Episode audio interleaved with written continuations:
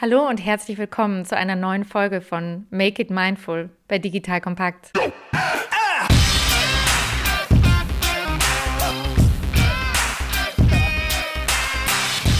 Wenn du auch in dieser Folge inspiriert bist, mehr Achtsamkeit in deinen Alltag zu integrieren, dann nutzt doch gerne die App von Seven Mind, in der die Meditationen von erfahrenen Lehrern konzipiert und von Wissenschaftlern begleitet werden. jetzt viel Spaß bei der Folge. Die Antarktis ist der stillste Ort, an dem ich gewesen bin. Ich bin allein zum Südpol gegangen und in dieser monoton sich erstreckenden Landschaft gab es keine von Menschen erzeugten Geräusche, außer denen, die ich selbst produzierte. Allein auf dem Eis, tief in dem großen weißen Nichts, konnte ich die Stille hören und fühlen. Die Stille nistete sich in mir ein. Ohne Kontakt mit der Außenwelt, isoliert und allein mit mir, war ich gezwungen, die Gedanken weiterzudenken, die mir bereits im Kopf herumgingen und, schlimmer noch, meinen Gefühlen nachzuhängen. Erling Kagge ist ein norwegischer Abenteurer, der als erster in der Geschichte die drei Pole erreicht hat: den Süd-, den Nordpol und den Mount Everest. In seinem Buch Stille, ein Wegweiser, beschreibt er auf wunderschöne Art und Weise seine Exploration der Stille. Im Austausch mit dem Dramatiker Jon Fosse philosophieren sie über das Wozu. Ja, reden, Genau das soll die Stille tun. Sie soll reden und du sollst mit ihr reden und das Potenzial nutzen, das darin liegt. Vielleicht deshalb, weil die Stille mit dem Staunen einhergeht, aber sie trägt auch eine Art Macht in sich, ja, wie ein Meer oder eine endlose Schneelandschaft. Und derjenige, der nicht über diese Macht staunt, fürchtet sich vor ihr. Und das ist wohl der Grund, warum so viele vor der Stille Angst haben. Ich kenne die Angst, die Kage beschreibt. Ich bin Marina Löwe, Talentteam und Unternehmensentwicklerin und mein Job bedeutet Kommunikation. Auf dem Weg zu meinem ersten Schweigeretreat war kaum eine Reaktion in meinem Umfeld dabei, die nicht Respekt oder Skepsis wiedergespiegelt hat. Schweigen freiwillig? Hast du davor keine Angst? Doch. Aber im Schweigen habe ich mich dann gefragt, wovor ich solche Angst hatte. Denn ich erlebe diese Stille da als so unglaublich bereichernd und beruhigend, dass ich mir mit meiner Angst schon fast albern vorkomme. Die Stille da hat aber auch einen wundervollen Kontext. Ich bin nicht alleine, das Wetter ist perfekt, die Umgebung schlicht auf das Nötigste reduziert, aber umgeben von schönster Natur. Das Essen ist herrlich und so in Gesellschaft, aber im einvernehmlichen Schweigen genieße ich jeden Bissen so viel deutlicher als zum Beispiel beim gemeinsamen Essen gehen mit den Kollegen, dass ich mir das stille Essen für mich zu Hause sogar als Ritual bewahrt habe. Schmeckt nicht nur besser, sondern ich merke dann auch viel bewusster, wann genug ist. Das ist so ein Körpergefühl, das wir in Gesellschaft viel schneller überhören. Aber Stille kennt auch andere Kontexte als diesen. Jetzt kommt ein kleiner Werbespot.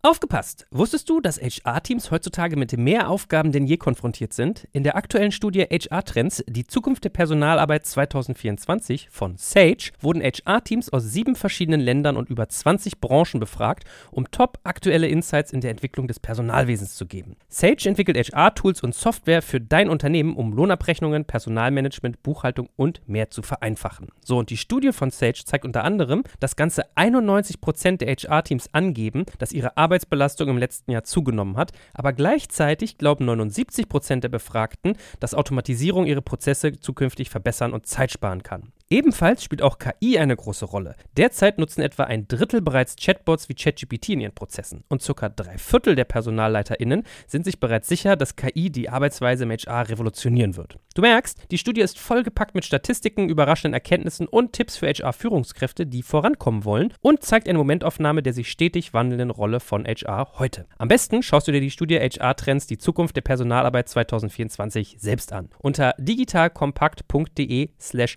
Sage, S-A-G-E, kannst du sie dir komplett kostenlos herunterladen. Und wie immer findest du alle Infos auch auf unserer Sponsorenseite unter digitalkompakt.de/slash Sponsoren. Werbung Ende. James ist beim Kampf in Gefangenschaft genommen worden. Die Stille und Isolation in seiner Zelle wird gezielt als Folterinstrument genutzt. Sie zerrt an ihm und raubt ihm jegliche Kraft.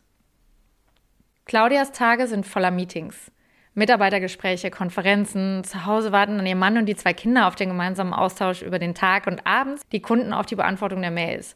Wenn abends alle schlafen, nimmt sie sich manchmal einen kurzen Moment auf der Terrasse und sieht in den Himmel. Sie genießt dann, wie der Moment der Stille sie umhüllt und sie auftanken lässt. Hier ist sie für einen kurzen Moment endlich ganz bei sich. Thorsten hingegen ist nach sechs Jahren bei seinem Partner ausgezogen und erst seit drei Monaten in seinem Single-Apartment. Jetzt, wo er mitten in der Corona-Zeit nicht mehr auf Partys oder zu Freunden gehen kann, läuft fast nonstop das Radio, der Fernseher oder irgendein Webinar. Die Stille beengt ihn und verstärkt seine Trauer und Einsamkeit. Mohin ist professionelle DJing. Sie gehört inzwischen zum Line-up der größten Festivals der Welt. Ihr Erfolg kommt vom wirkungsvollen Spiel mit der Stille. Sie setzt gerne direkt vor dem Drop ein oder zwei Beats aus. Die Stille erzeugt eine Erwartung, ein Gefühl, dass etwas passieren wird. Was wirkt, ist der Kontrast, den sie zwischen ein wenig und viel erzeugt. Und es funktioniert jedes Mal. Sie weiß, dass auch bei Beethoven die plötzlichen stille Momente sind, die das Gehirn aufwecken und das Knistern im Kopf erzeugen. Für Mohin ist Stille der Raum, in dem sich unser Geist und unsere Gedanken erweitern. Bernardi Porter und Slade haben in einer Studie übrigens entdeckt, dass sich Probanden durch bis zu zwei Minuten anhaltende Ruhepausen zwischen den Musikstücken mehr entspannten als bei der Entspannungsmusik selber. Das Gehirn nimmt offenbar Stille besonders dann wahr, wenn ein akustischer Stimulus aktiv beendet wird. Stille macht also ganz viel mit uns und die Bedeutung von Stille ist so unterschiedlich, je nach Person, Situation, Zeitpunkt und Umstand. Der Kontext und unsere Deutung geben der Stille erst ihren Wert. Stille an sich ist wertfrei. Ein leerer Container, den wir mit Bedeutung füllen. Wie steht es eigentlich mit dir und der Stille? Stell dir vor, du bist zum Experiment eingeladen. Bevor es losgeht, bringt man dich noch in den Warteraum und in dem Raum ist nichts. Kein Fenster, keine Bilder, keine Zeitschriften, keine anderen Wartenden und kein Handy. Doch, da ist was. Ein Elektroschocker. Was machst du in den 15 Minuten Wartezeit? In dem sehr berühmten Experiment haben sich 64 Prozent der Männer bis zu vier Elektroschocks hingegeben, ebenso wie 25 Prozent der Frauen. Und ein Mann hat sich 190 Mal gechockt. Alleinsein in Stille und ohne Ablenkung scheint so unangenehm zu sein, dass viele Teilnehmer sich lieber Stromschläge verpassen und das selbst, wenn sie diese im vorherigen Experiment als extrem unangenehm bewertet haben und sogar bereit waren, Geld zu zahlen, um sie zu vermeiden. Trotzdem lieber Schock als Stille. Und dazu ist mir noch eine andere spannende Statistik aufgefallen. Circa 70 Prozent aller Psychotherapien werden von Frauen besucht. Circa 70 Prozent aller erfolgreichen Selbstmorde werden von Männern vollzogen ich bin etwas zynisch und übertreibe, aber man könnte ja glatt denken, Männer würden lieber sterben, als zu reden. Und auch bei den Elektroschocks waren die Männer deutlich anfälliger für das Phänomen. Lieber Schock als Stille. Aber jetzt mal unabhängig vom Geschlecht. Warum fällt uns Stille manchmal so schwer? Wie begegnest du der Stille im Alltag? Und wie geht's dir mit ihr? Wie oft bist du überhaupt in Stille und nicht abgelenkt? Von der Arbeit zum Sport, zu Freunden oder zum Fernseher, Handy, selbst in der Bahn, in der Schlange oder im Restaurant. Es gibt ja kaum noch eine Zeit, die wir nicht schnell mit dem Handy überbrücken. Eben gucken, ob es eine neue Nachricht gibt, eben jemandem was sagen, nochmal eben den Kalender checken, was auch immer wir da machen. Und das ist ein super weit verbreitetes Phänomen, das du vielleicht selber kennst. Man nennt das Handlungssucht oder Action Addiction. Hauptsache, wir sind beschäftigt. Was ist, wenn ich einfach mal nichts mache? Es ist fast nicht auszuhalten. Stille ist für viele von uns nicht nur zu was Unbekanntem geworden, sondern fast zu etwas, vor dem wir aktiv flüchten. Und falls du gerne dauernd beschäftigt bist, ist das relativ logisch, denn Denken macht unglücklich. Wenn wir einfach nur denken, woran denken wir dann? Wenn unsere Gedanken wandern, dann meistens in die Vergangenheit, das Gespräch, die E-Mail von gestern, die Trennung im letzten Jahr oder an die Zukunft. Wie kriege ich das Projekt hin? Was ist, wenn er nicht wieder gesund wird? Was ist, wenn ich den Job nicht kriege? Wir kauen an alten Schuhen. Wir machen uns Sorgen, wir drehen uns im Kreis. Und das macht unglücklich.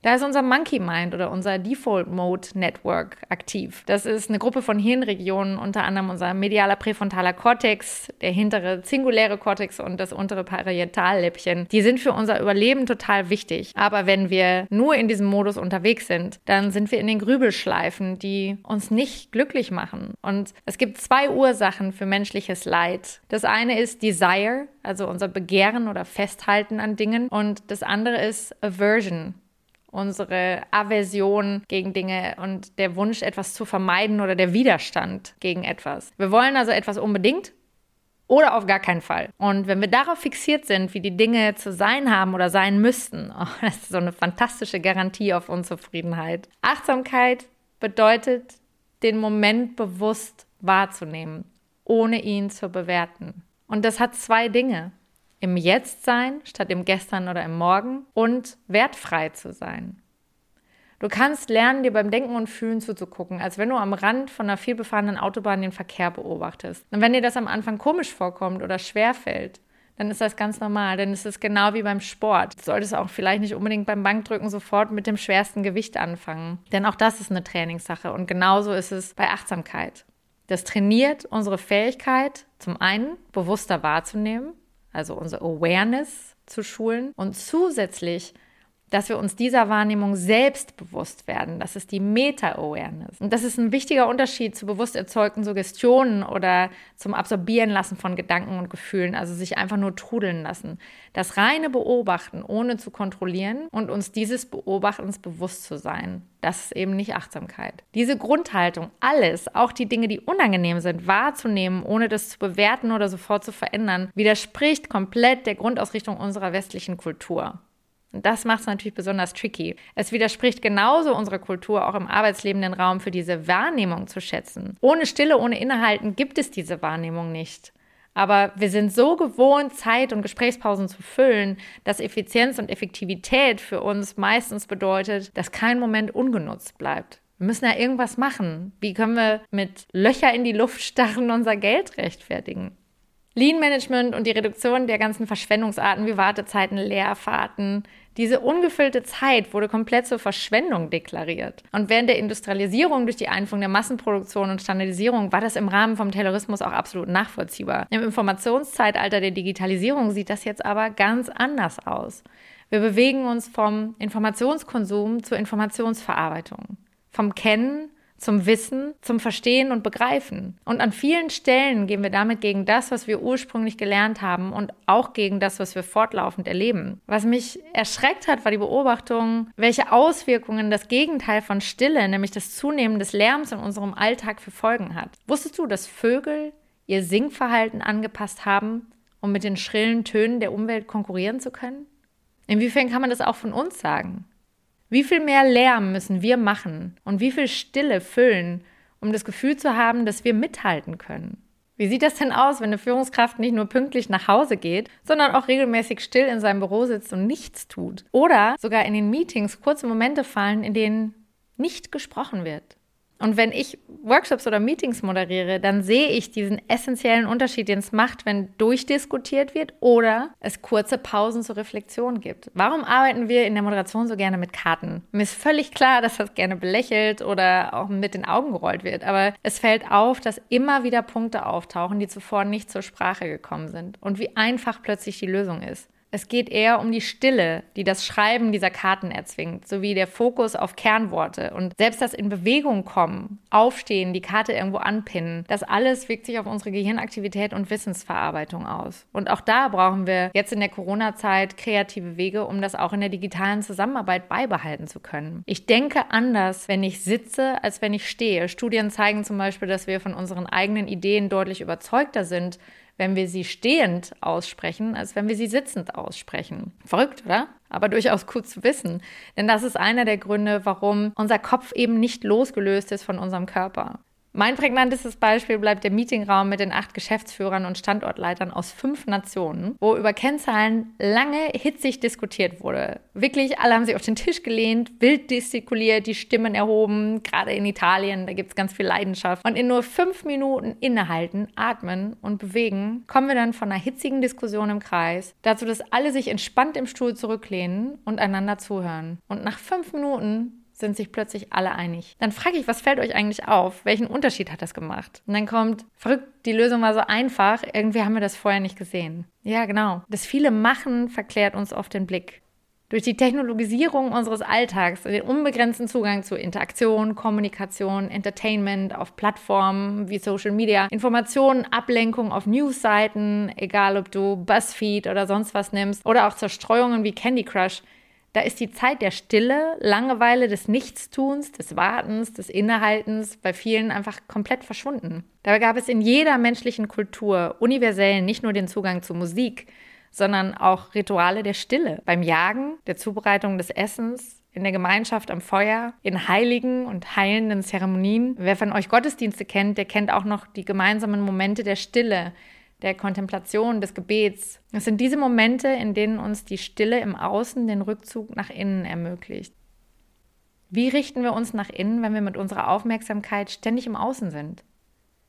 Und sogar dort permanent unsere Aufmerksamkeit fragmentieren. Das Meeting zieht sich, parallel mal eben kurz die E-Mails beantworten während des Telefonats noch eben die Präsentation weiter bearbeiten und während des Mitarbeitergesprächs nochmal das Budget-Meeting in Gedanken durchgehen. In den USA hat die Fragmentierung ein Ausmaß angenommen, auf das wir uns absolut ebenso zu bewegen. Die Aufmerksamkeit und innere Stabilität nimmt so dramatisch ab, dass Psychopharmaka im Alltag zur Notwendigkeit geworden sind, um den Job überhaupt noch machen zu können um sich überhaupt noch konzentrieren zu können. Cal Newport, der Computer Science Professor an der Georgetown University und Bestseller-Autor, zeigt in seinem Buch Deep Work, genau wie Daniel Goleman, ehemals als klinischer Psychologe in Harvard und erfolgreicher Wissenschaftsjournalist, mit seinem Buch Konzentriert euch, wie sehr unsere Konzentrationsfähigkeit leidet. Unsere Beschäftigung mit Shallow Work also seichten Tätigkeiten wie ständiges Korrespondieren, wechselnde Themen, digitale Medien etc., untergräbt unsere Fähigkeit zur Konzentration und Deep Work. Das ist wie ein Muskel, den du nie verwendest. Der erschlafft und so erschlafft dann auch die Fähigkeit zur tiefen Wissensverarbeitung. Das ist ein Grund, warum die Großen, wie zum Beispiel der amerikanische Schriftsteller und Philosoph Henry David Thoreau, der Schweizer Psychiater, Begründer der analytischen Psychologie Carl Gustav Jung oder Microsoft-Gründer Bill Gates sich regelmäßig Auszeiten in Stille nahmen oder nehmen.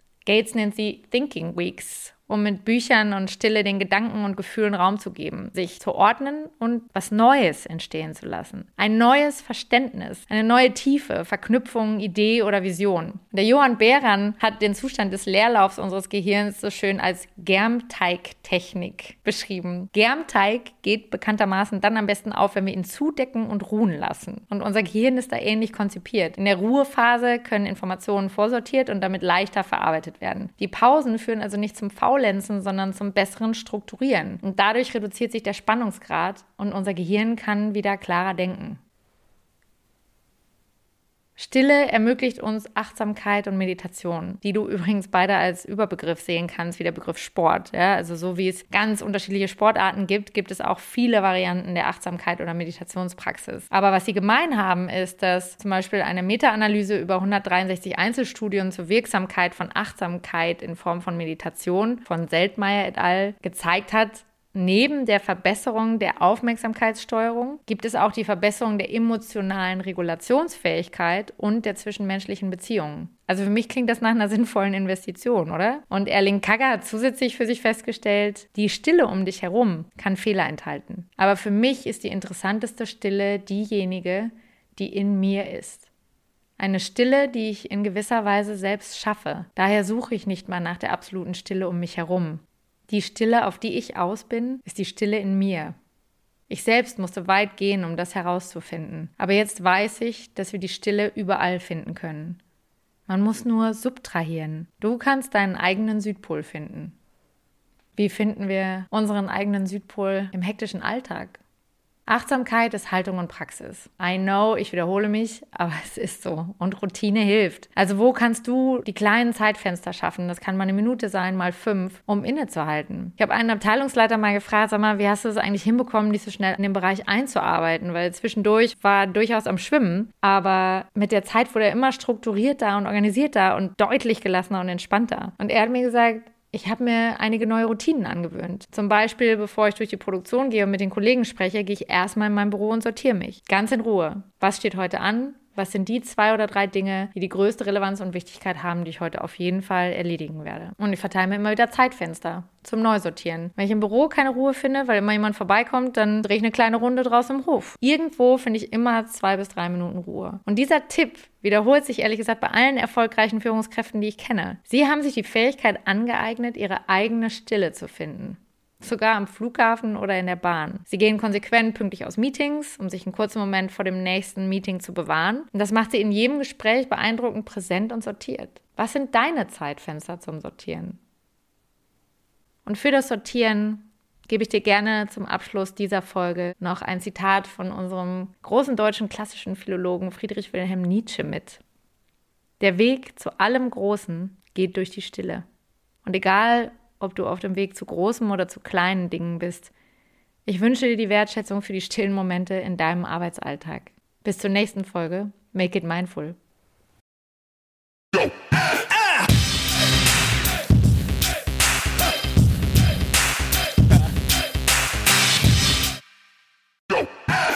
Jetzt kommt ein kleiner Werbespot. Aufgepasst! Wusstest du, dass HR-Teams heutzutage mit mehr Aufgaben denn je konfrontiert sind? In der aktuellen Studie HR Trends, die Zukunft der Personalarbeit 2024 von Sage, wurden HR-Teams aus sieben verschiedenen Ländern und über 20 Branchen befragt, um top aktuelle Insights in der Entwicklung des Personalwesens zu geben. Sage entwickelt HR-Tools und Software für dein Unternehmen, um Lohnabrechnungen, Personalmanagement, Buchhaltung und mehr zu vereinfachen. So, und die Studie von Sage zeigt unter anderem, dass ganze 91% der HR-Teams angeben, dass ihre Arbeit Arbeitsbelastung im letzten Jahr zugenommen hat, aber gleichzeitig glauben 79 Prozent der Befragten, dass Automatisierung ihre Prozesse zukünftig verbessern und Zeit sparen kann. Ebenfalls spielt auch KI eine große Rolle. Derzeit nutzen etwa ein Drittel bereits Chatbots wie ChatGPT in ihren Prozessen und circa drei Viertel der PersonalleiterInnen sind sich bereits sicher, dass KI die Arbeitsweise im HR revolutionieren wird. Du merkst, die Studie ist vollgepackt mit Statistiken, überraschenden Erkenntnissen und Tipps für HR-Führungskräfte, die vorankommen wollen und zeigt eine Momentaufnahme der sich stetig wandelnden Rolle von HR heute. Am besten schaust du dir die Studie HR-Trends, die Zukunft der Personalarbeit 2024 selbst an. Unter digitalkompakt.de slash Sage, S-A-G-E, kannst du sie dir komplett kostenlos herunterladen. Und wie immer findest du alle Infos auch auf unserer Sponsorenseite unter digitalkompakt.de slash Sponsoren. Werbung Ende.